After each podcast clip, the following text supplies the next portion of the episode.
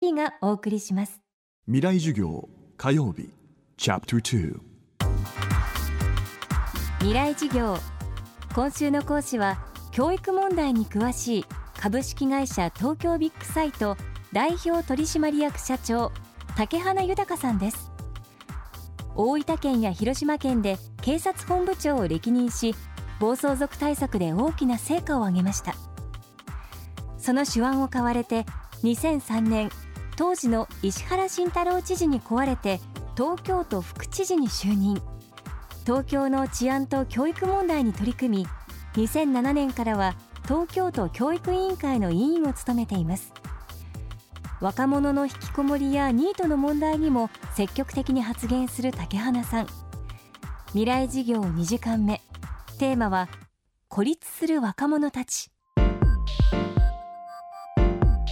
中学生高校生の生活と意識調査というのを、えー、財団法人の日本青少年研究所というのが、えー、最近のもの2008年にやったものがあるんですけれども、えー、例えばですね私は人並みの能力があるというふうに思ってるかどうか中学生に尋ねますとアメリカの中学生はそう思うっていうのは55.6%を占めるんです。中国でも49.4%を占めるんです。日本はいくらだと思いますか？13.0%です。で逆に自分はダメな人間だと思うということについて中学生に聞いてみますとねとてもそう思うというのはアメリカは4.7%中国は3.4%です。日本はいくらだと思いますか？20.8%も占めるんですよ。でこれはね確かに日本人はややこう控えめだ。という国民性があるというふうに言ってもこれは開きがありすぎます。でこの統計は2008年ばかりではなくてその前の統計でも同じ状況があるんです。でやはり人間というのは少し自分が自信があるところで頑張ってみて力をつけていくということがやっぱりあるんだろうと思うんですね。でこれの状態でね社会に出ていって頑張れるかというのをまあ僕は非常に心配するわけなんですね。でもう一つはね、まあ、あのバブルがはじけて以降残念ながら景気の面でも、まあ、十分な回復をしないまま、えーまあ、他国の人たちの発展の中でですねいろいろ厳しい状況に置かれているんですよね。でそういうことに、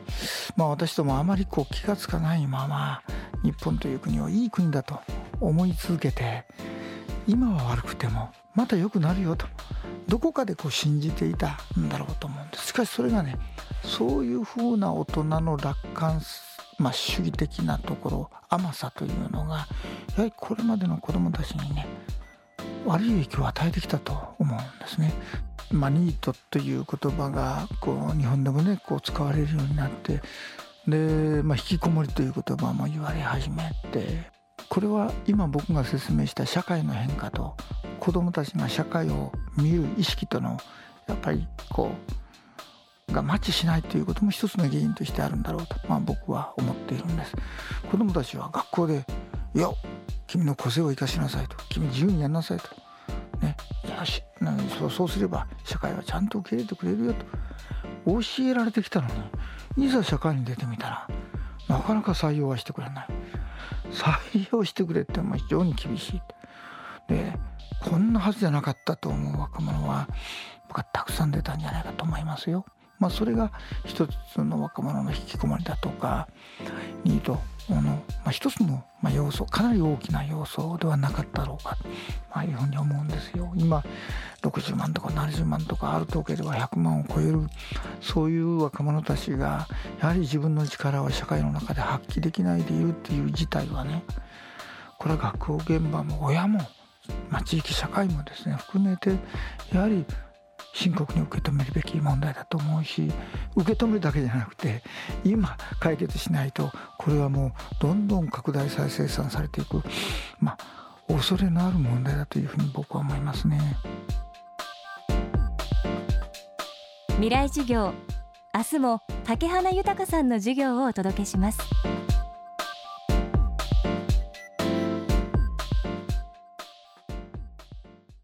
ほらもう落ち込まない。プレゼンに落ちたくらいで。次もあるって。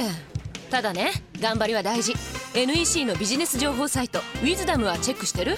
トップが語る成功秘話からプレゼン力診断まで絶対肥やしになるから。NEC のビジネス情報サイト「ウィズダムで検索。さあ飲みに行くわよ。NEC 未来事業。この番組はエンパワードバイイノベーション NEC がお送りしました